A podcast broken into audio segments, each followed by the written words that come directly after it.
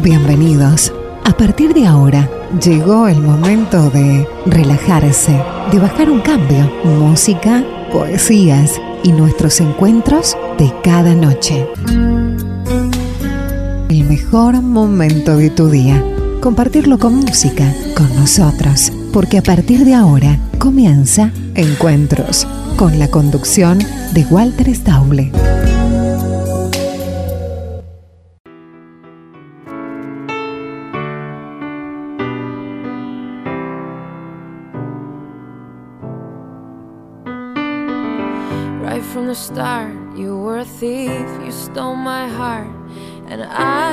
Hola, hola, hola, ¿cómo les va? Bienvenidos, muy buenas noches.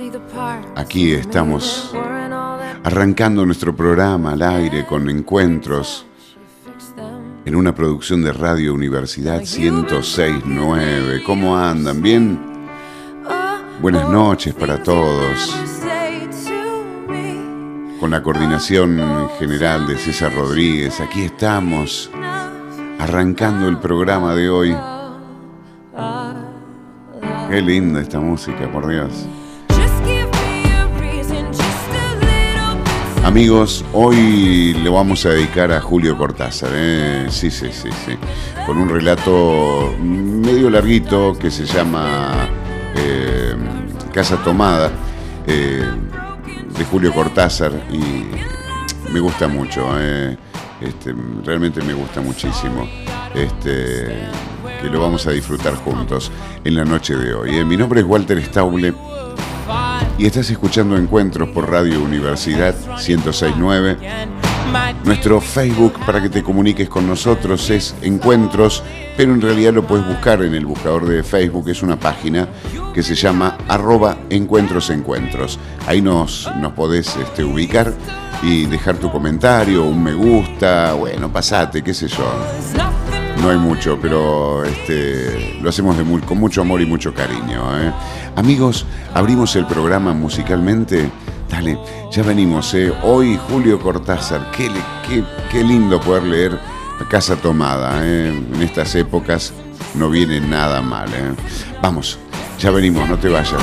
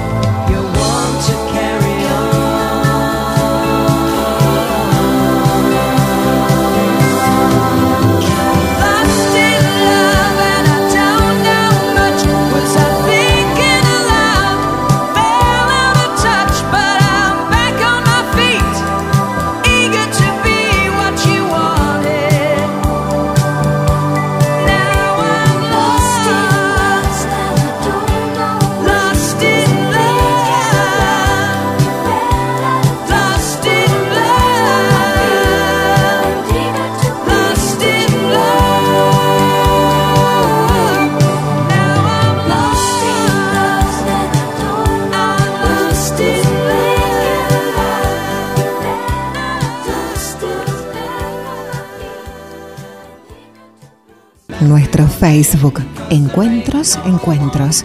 Déjanos tu mensaje ahí.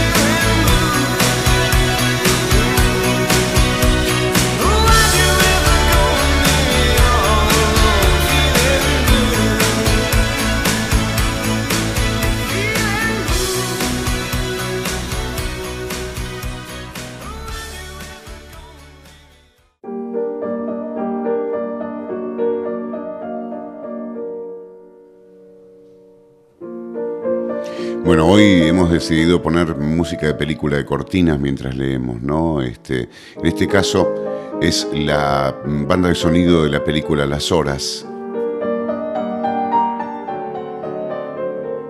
Para leer nada más ni nada menos que Casa Tomada. Nos gustaba la casa porque, aparte de espaciosa y antigua, hoy que las casas antiguas sucumben a la más ventajosa liquidación de sus materiales, Guardaba los recuerdos de nuestros bisabuelos, el abuelo paterno, nuestros padres y toda la infancia. Nos habituamos, Irene y yo, a persistir solos en ella, lo que era una locura, pues en esa casa podían vivir ocho personas sin estorbarse. Hacíamos la limpieza por la mañana, levantándonos a las siete, y a eso de las once yo le dejaba a Irene las últimas habitaciones por repasar y me iba a la cocina. Almorzábamos a mediodía siempre puntuales, ya que no quedaba nada por hacer fuera de unos pocos platos sucios. Nos resultaba grato almorzar pensando en la casa profunda y silenciosa y cómo nos bastábamos para mantenerla limpia. A veces llegamos a creer que era ella la que no nos dejó casarnos. Irene rechazó dos pretendientes sin mayor motivo. A mí se me murió María Esther antes que llegáramos a comprometernos. Entramos en los 40 años con la inexpresada idea de que el nuestro simple y silencioso matrimonio de hermanos era necesaria clausura de la genealogía asentada por los bisabuelos en nuestra casa. Nos moriríamos allí algún día, vagos y esquivos primos que se quedarían con la casa y le echarían al suelo para enriquecerse con el terreno y los ladrillos. O mejor, nosotros mismos la voltearíamos justicieramente antes de que fuese demasiado tarde. Irene era una chica nacida para no molestar a nadie. Aparte de su actividad matinal, se pasaba el resto del día tejiendo en el sofá de su dormitorio. No sé por qué tejía tanto. Yo creo que las mujeres tejen cuando han encontrado en esa labor el gran pretexto para no hacer nada. Irene no era así, tejía cosas siempre necesarias, tricotas para el invierno, medias para mí, mañanitas y chalecos para ella. A veces tejía un chaleco y después los destejía en un momento porque no le agradaba, era gracioso ver en la canastilla un montón de lana encrespada resistiéndose a perder su forma de algunas horas.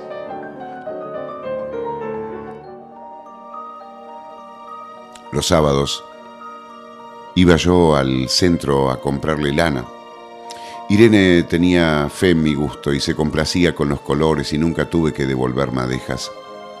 Yo aprovechaba esas salidas para dar una vuelta por las librerías y preguntar mm, vanamente si había novedades en literatura francesa. Desde 1939 no llegaba nada valioso a la Argentina. Pero es de la casa que me interesa hablar, de la casa y de Irene porque yo no tengo importancia.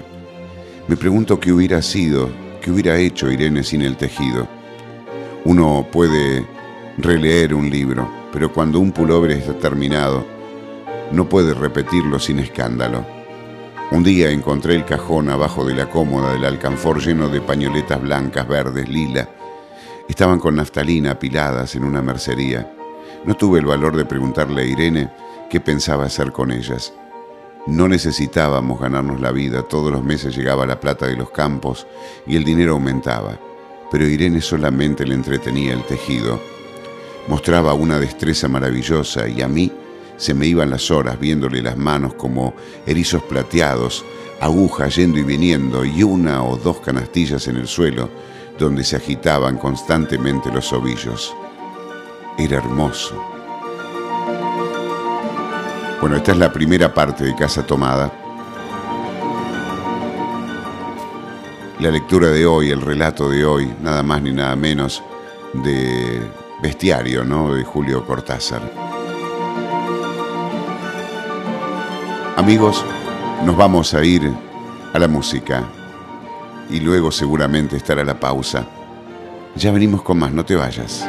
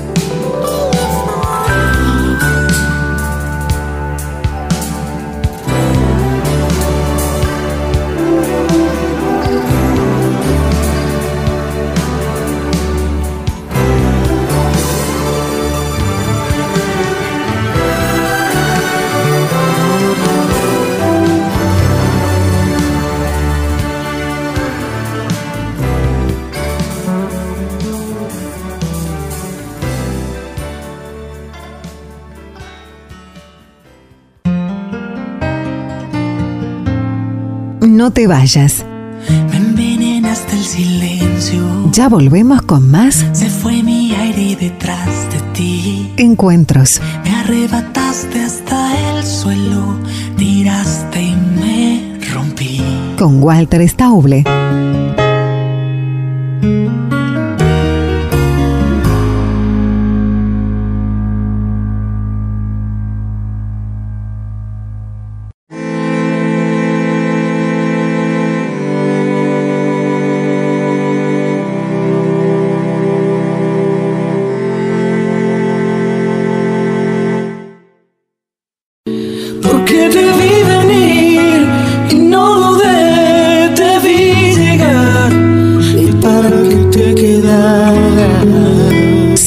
con encuentros. Y luego te besé y me arriesgué con la verdad. Y al fin abrí mi corazón para que tú pasaras.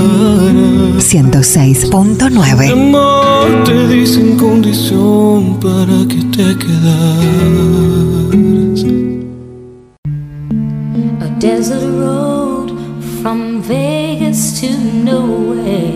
Esta música es de Bagdad Café, eh, de la película Bagdad Café.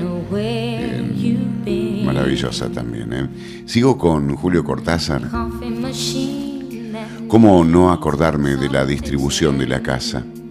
El comedor, una sala con gobelinos, la biblioteca, tres dormitorios grandes que daban en la parte más retirada, la que mira hacia Rodríguez Peña. Solamente un pasillo con su maciza puerta de roble aislada, esa parte del ala delantera donde había un baño, la cocina, nuestros dormitorios y el living central, el cual comunicaban con los dormitorios y el pasillo.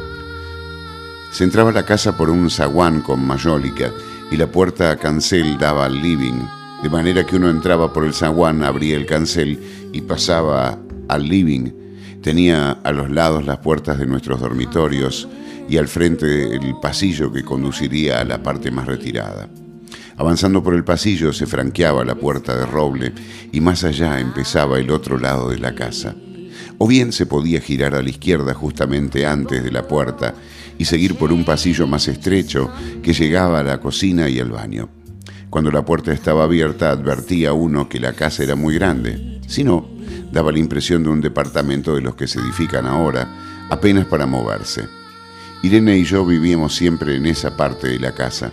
Casi nunca íbamos más allá de la puerta de roble, salvo para hacer la limpieza. Pues es increíble cómo se junta tierra en los muebles. Buenos Aires será una ciudad limpia, pero eso lo debe a sus habitantes y no a otra cosa. Hay demasiada tierra en el aire. Apenas sopla una ráfaga, se palpa el polvo en los mármoles de las consolas y entre los rombos de las carpetas de macramé eh, da trabajo sacarlo bien. Con plumero vuela y se suspende el aire. Un momento después se deposita de nuevo en los muebles y los pianos. Lo recordaré siempre con claridad porque fue simple y sin circunstancias inútiles. Irene estaba tejiendo en su dormitorio. Eran las ocho de la noche y de repente se me ocurrió poner al fuego una pavita del mate. Fui para el pasillo hasta enfrentar la entornada puerta de roble y daba la vuelta al codo para que llevaba a la cocina cuando escuché algo en el comedor o la biblioteca. El sonido venía impreciso y sordo como un volcarse de sillas sobre la alfombra o un ahogado susurro de conversación. También lo oí, y al mismo tiempo, segundo después, en el fondo del pasillo que traía desde aquellas piezas hasta la puerta. Me tiré contra la puerta antes de que fuera demasiado tarde.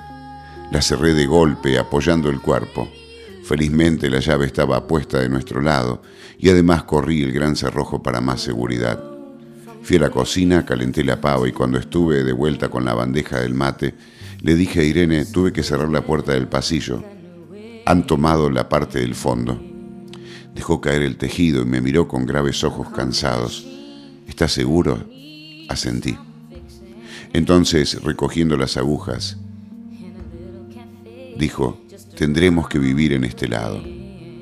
Yo cebaba el mate con mucho cuidado, pero ella tardó un rato en reanudar su labor. Me acuerdo que tejía un chaleco gris. A mí, a mí me gustaba ese, ese chaleco. Los primeros días nos pareció penoso porque ambos habíamos dejado en la parte tomada muchas cosas que queríamos. Mis libros de literatura francesa, por ejemplo, estaban todos en la biblioteca. Irene extrañaba unas carpetas, un par de pantuflas que tanto la abrigaban en invierno.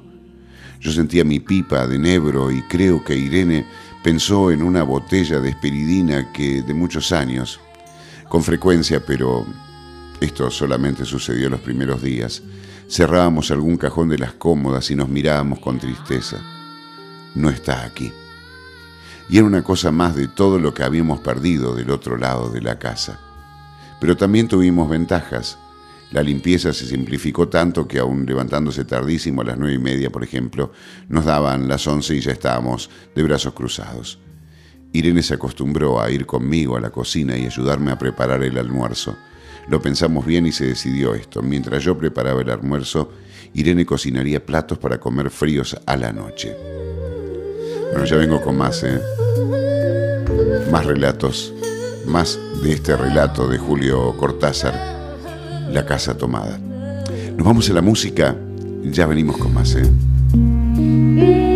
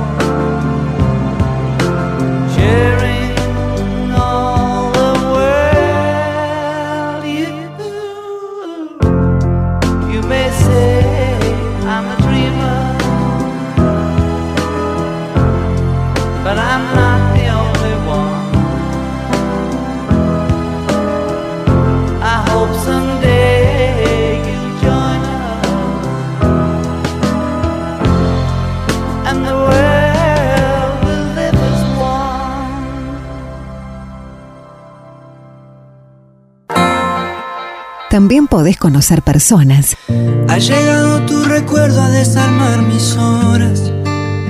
amistad, amor. Si pudiéramos haber 106.9. partido en dos. Si en definitiva son todos encuentros. Soledad y el peso del dolor.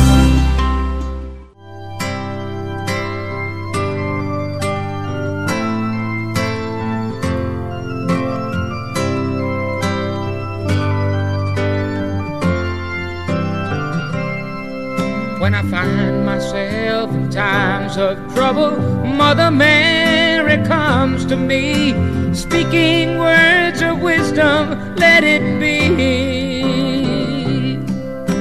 And in my hour of darkness, she is standing right in front of me, speaking words of wisdom, let it be. Let it be, let it be, Whisper words of wisdom, let it be.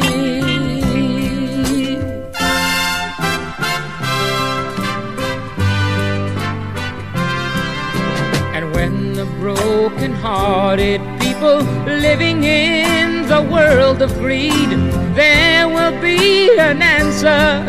Let it be. For though they may be parted, there is still a chance that they will see. There will be an answer, let it be. Let it be, let it be, let it be, let it be. There will be an answer, let it be. Let it be, let it be,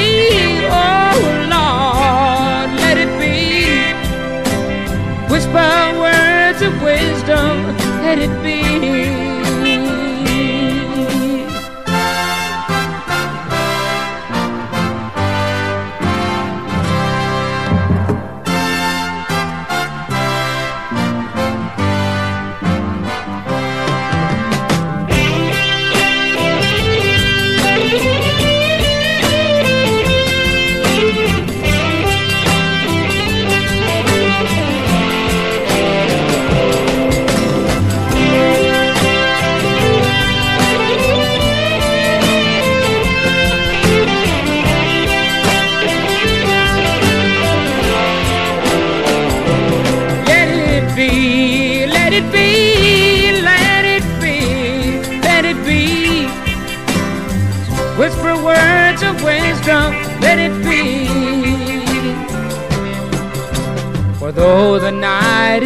There is still a light that shines on me.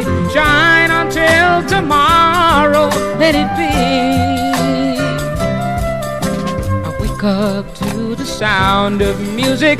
Mother Mary comes to me.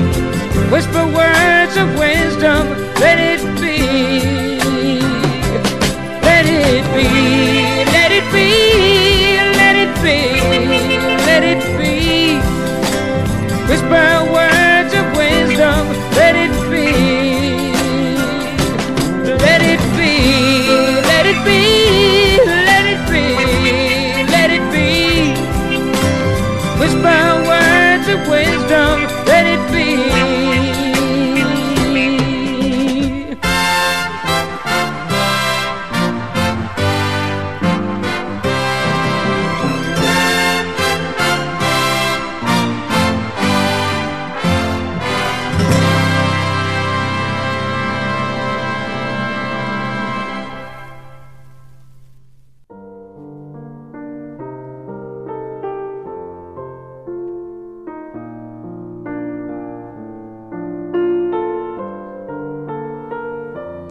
bienvenidos eh, a, este nuevo, a este nuevo momento de encuentros.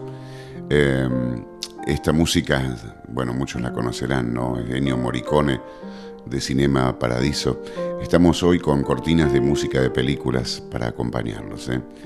Bueno, me quedaba en, en- en- en esto que estaba en el relato, ¿no? Nos alegramos porque siempre resulta ser molesto tener que abandonar los dormitorios al atardecer y ponerse a cocinar. Ahora nos bastaba con la mesa del dormitorio de Irene y las fuentes de comida fiambre. Irene estaba contenta porque le quedaba más tiempo para tejer. Yo andaba un poco perdido a causa de los libros, pero mm, por no afligir a mi hermana me puse a revisar la colección de estampillas de papá y eso me sirvió para matar el tiempo. Nos divertíamos mucho cada uno en sus cosas, casi siempre reunidos en el dormitorio de Irene, que era más cómodo. A veces Irene decía, fíjate este punto que se me ha ocurrido. ¿No da un dibujo de trébol? Un rato después era yo el que le ponía ante los ojos un cuadradito de papel para que viese el mérito de algún sello de Eupen o Malmedi. Estábamos bien y poco a poco empezábamos a no pensar. Se puede vivir sin pensar. Cuando Irene soñaba en alta voz, yo me desvelaba enseguida. Nunca podía habituarme a esa voz de estatua o papagayo, voz que viene de los sueños y no de la garganta. Irene decía que mis sueños consistían en grandes sacudones que a veces hacían caer el cobertor. Nuestros dormitorios tenían el living de por medio, pero de noche se escuchaba cualquier cosa en la casa. No oíamos, nos, nos oíamos respirar, toser, presentíamos el ademán que conduce a la llave del velador, los mutuos y frecuentes insomnios. Aparte de todo, estaba callado en la casa. De día eran rumores domésticos, el roce metálico de las agujas de tejer, un crujido al pasar, las hojas del álbum filatélico, la puerta de roble, creo haberlo dicho, era maciza. En la cocina y el baño quedaban tocando la parte tomada, nos poníamos a hablar en voz más alta o Irene estaba, cantaba canciones de cuna. En una cocina hay demasiado ruido de losa y vidrios, eh, que otros sonidos este, irrumpan en ella, por supuesto. Y quería decirles, muy pocas veces permitíamos allí el silencio, pero cuando tomábamos a los dormitorios y al living, eh, ahí está, a ver, espérame. Ahí está. Entonces la casa se ponía callada y a media luz. Hasta pisábamos más despacio para no molestarnos. Yo creo que era por eso que de noche cuando Irene empezaba a soñar en voz alta me desvelaba enseguida. Es casi repetir lo mismo salvo las consecuencias. De noche siento sed y antes de acostarnos le dije a Irene que iba hasta la cocina a servirme un vaso de agua. Desde la puerta del dormitorio ella tejía, oí un ruido en la cocina, tal vez en la cocina o tal vez en el baño, porque el codo del pasillo apagaba el sonido. A Irene le llamó la atención mi brusca manera de tenerme y vino a mi lado sin decir palabra. Nos quedamos escuchando los ruidos, notando claramente que eran de este lado de la puerta de roble. En la cocina y el baño o el pasillo mismo donde empezaba el codo, casi al lado nuestro. Bueno, ya vengo con más, ¿eh? Vengo con más, sí, sí. Falta un poquito todavía de la casa tomada. Y lo estoy disfrutando mucho realmente esta lectura. ¿eh? Y espero que ustedes también con esta bella música de Ennio Morricone, Cinema Paraíso, qué lindo. Bueno, ¿qué hacemos? Música, ¿no? Claro, nos vamos a ella, hablamos mucho. Música y ya volvemos, no te vayas.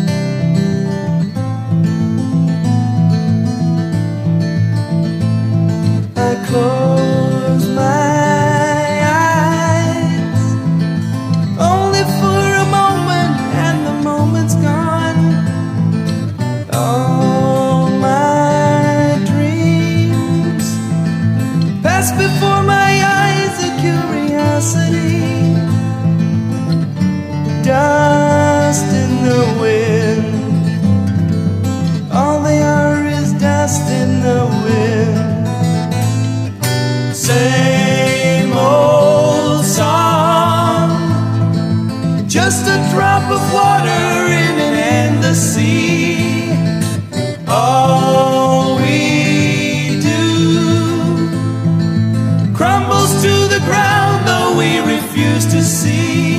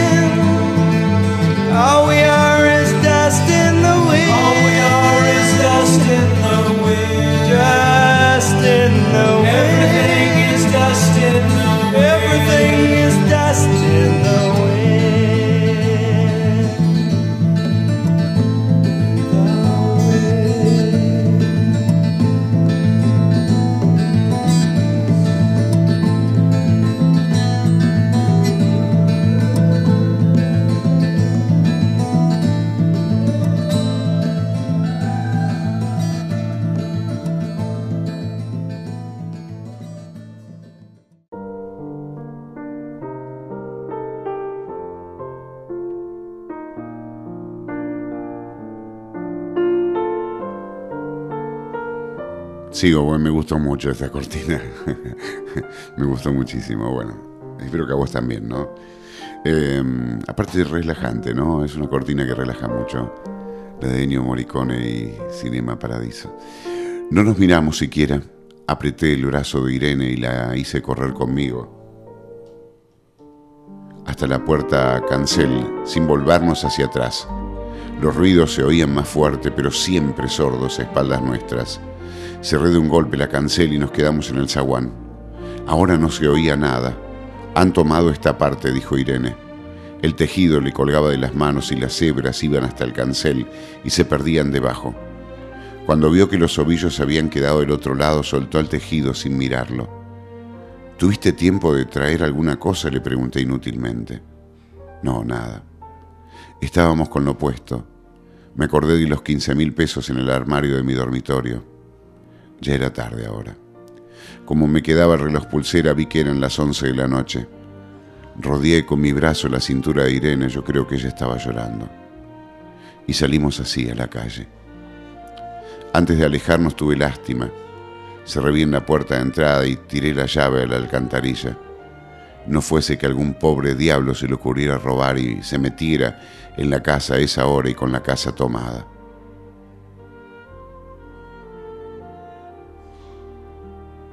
Hermoso relato, ¿verdad?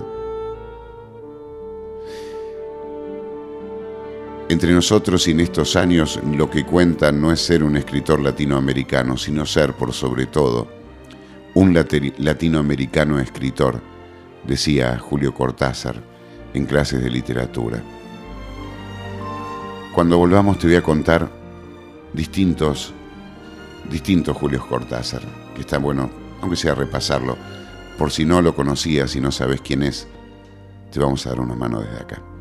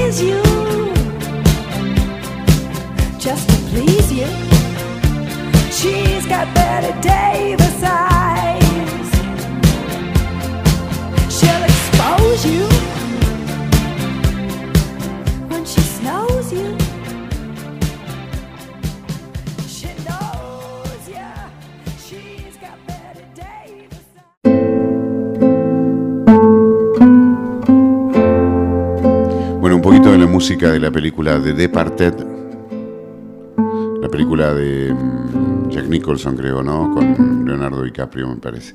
Bueno, eh, algo un poquito más de Cortázar, ¿no? Había un Cortázar lúdico, muchos de sus juegos invitan al juego en la novela Rayuela. Es el caso más emblemático. Desde la página inicial el autor ofrece la posibilidad de seguir una lectura lineal u otra que se bifurca en un recorrido a los altos. También allí se presenta, con lenguaje e invención del amor, final de juego, grafiti, continuidad de los parques. Un Cortázar político, en una de sus clases Cortázar se refiere al impacto de su primera visita a Cuba en 1962, produjo en su concepción política del mundo. La intervención en Nicaragua y su colaboración con la defensa de los derechos humanos en particular, denunciando los crímenes de la dictadura argentina, lo ubican en un alto nivel de compromiso. El poético, lo poético desborda su prosa, Alto el Perú, los astronautas de la cosmopista, salvo el crepúsculo, último round, se apoyan en el ritmo poético. Cortázar también fue cronista de su tiempo, él nos ubica en un rol de lectoras y lectores activos y presentes. Las referencias a las noticias, lugares, conflictos, a la libertad de prensa son constantes en su prosa, que da cuenta de un hombre comprometido con su tiempo, atento, observador de la realidad. Ese era Julio Cortázar. Y mucho más, ¿no? En fin, eh, dale que vamos con el tercer bloque, tercer y último bloque de hoy. ¿eh? Quédate, quédate con nosotros.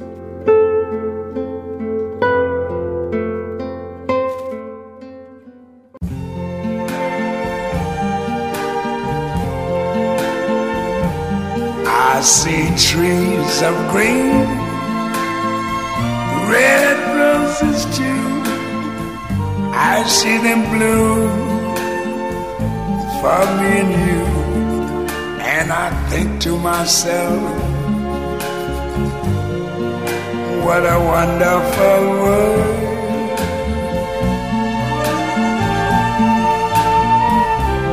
I see skies of blue clouds of white, the bright blessed day, the dark sacred night. And I think to myself, what a wonderful world.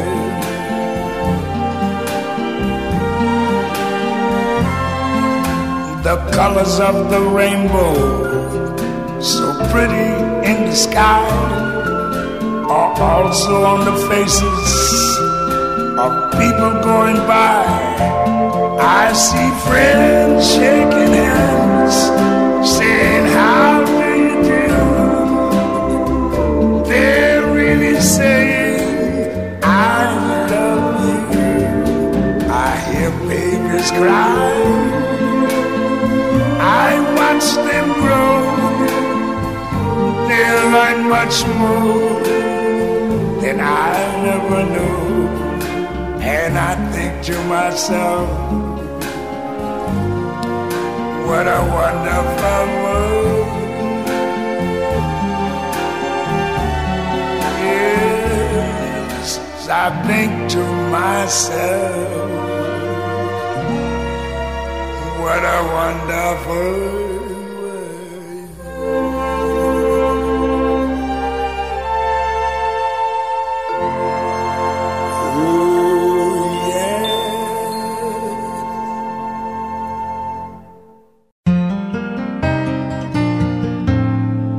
No te vayas.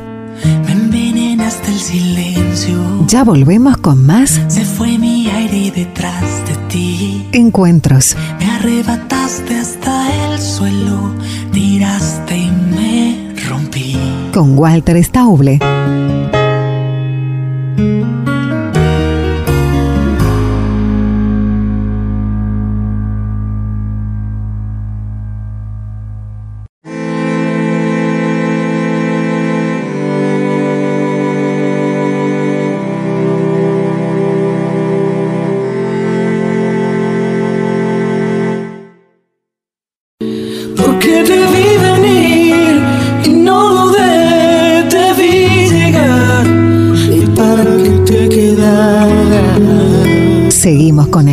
Encuentros. Y luego te besé y me arriesgué con la verdad. Y al fin abrí mi corazón para que tú pasaras. 106.9 Amor, te di sin condición para que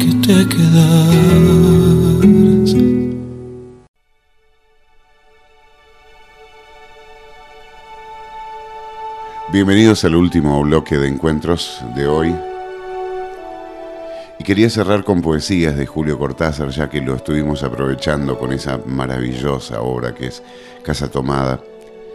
Este, hay una poesía que se llama Happy New Year. Y dice, mira, no, no pido mucho. Solamente tu mano, tenerla como un sapito que duerme así, contento.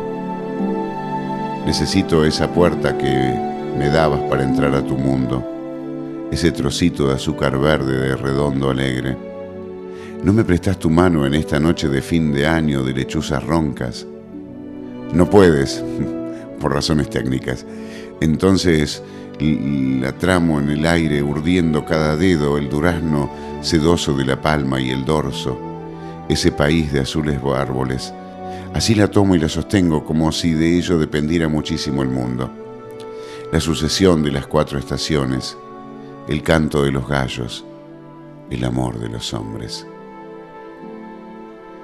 Y después de las fiestas, y cuando todo el mundo se iba, nos quedábamos los dos entre vasos vacíos y ceniceros sucios. Qué hermoso era saber que estabas ahí, como un remanso, sola conmigo al borde de la noche, y que durabas, era más que el tiempo, eras la que no se iba porque una misma almohada, una misma tibieza, iba a llamarnos otra vez a despertar al nuevo día juntos, riendo, despeinados. También Cortázar habla en sus poesías de la vereda de Buenos Aires. De pibes la llamamos la vereda, perdón, al revés, la vedera. Y a ella le gustó que la quisiéramos en su torno sufrido dibujamos tantas rayuelas. Después ya más compadres, taconeando, dimos vuelta a la manzana con la barra, silbando fuerte para que la rubia del almacén saliera con sus lindas trenzas a la ventana. A mí me tocó un día irme lejos, muy lejos, pero no me olvidé de las vederas. Pero no me olvidé de las vederas. Aquí o allá la siento en los tamangos, como fiel caricia de mi tierra. Cuánto andaré por... ay, hasta que pueda volver a verlas. Qué bonito. Bueno, estamos en encuentros. Recordamos que podés escribirnos eh, en nuestro, nuestra fanpage en Facebook, Encuentros Encuentros. Ahí sí lo buscas, arroba Encuentros Encuentros. Y bueno, ahí estamos, ¿eh? le puedes dar me gusta a la página. Hoy con Cortázar, el capítulo de hoy, ¿eh? de nuestros encuentros. Hacemos un poquito de música y ya venimos con más, no te vayas. Parte final, ¿no? Tercer bloque, parte final.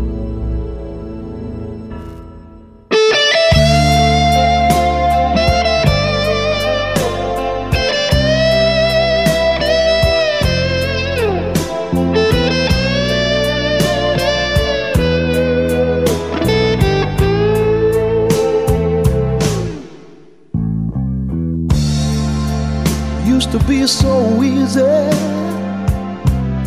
to give my heart away. But I found out the hard way there's a price you have to pay. I found out that love was no friend of mine. I should have known time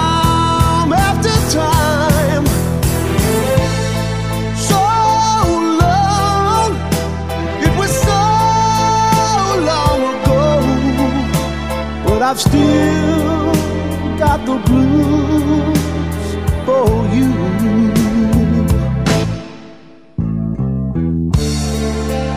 Used to be so easy.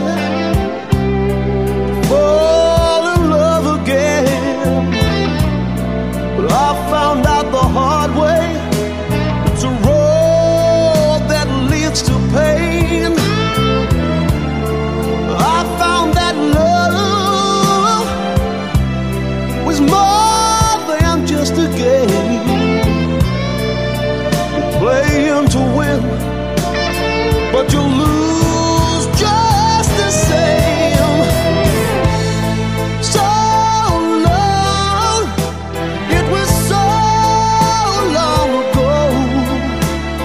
I still got the blues for you.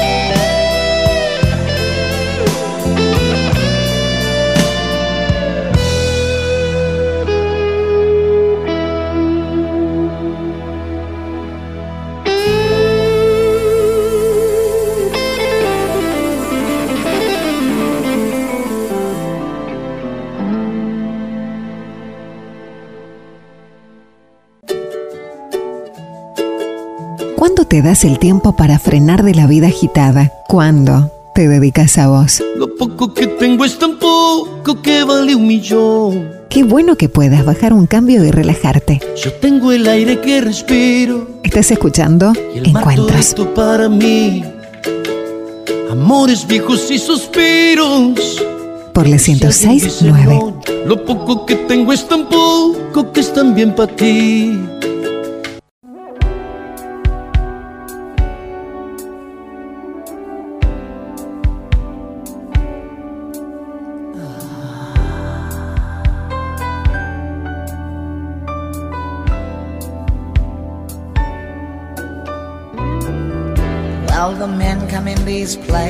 say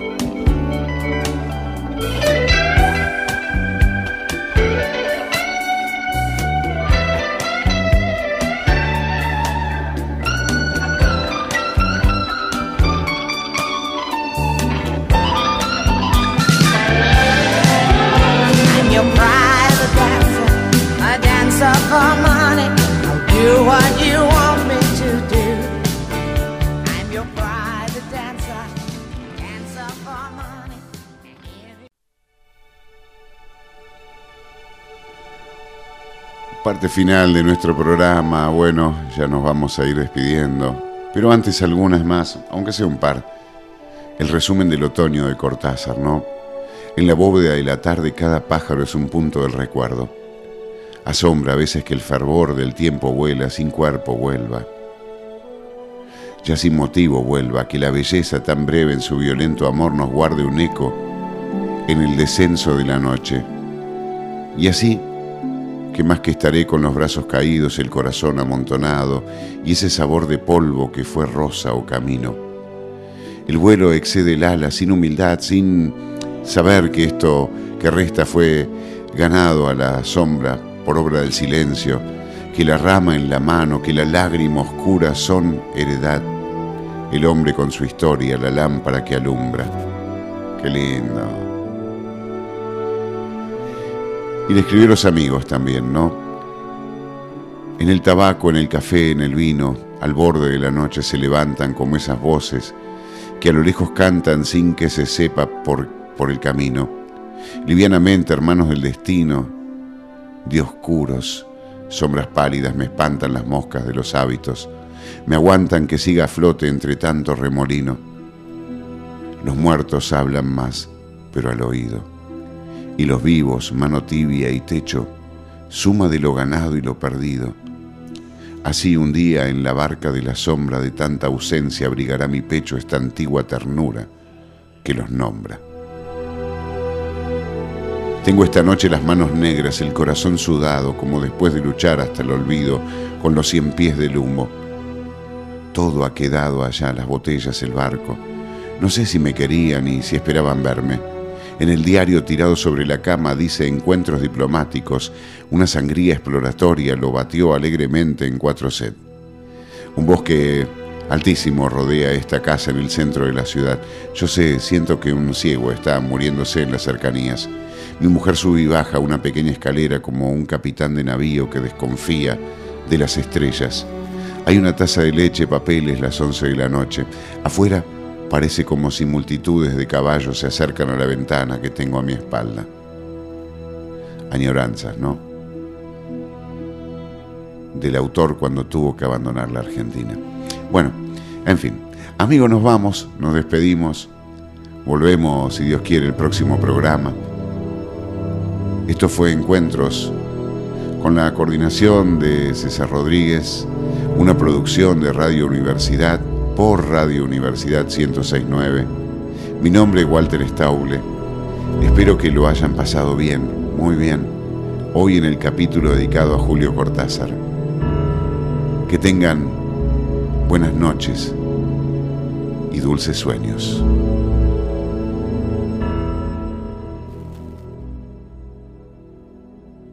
Is it?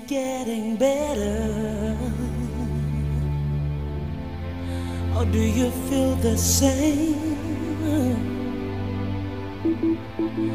Will it make it easy on you? Now you got someone to blame. You said one love,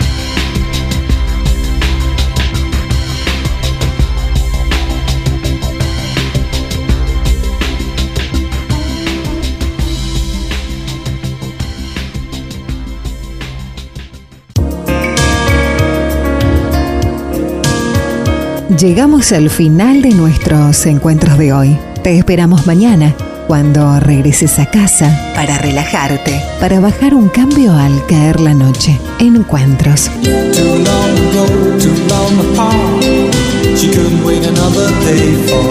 Un hermoso momento cada noche con nosotros mismos para compartir con vos, para que compartas con nosotros. Encuentros. Hasta mañana y que tengas dulces sueños.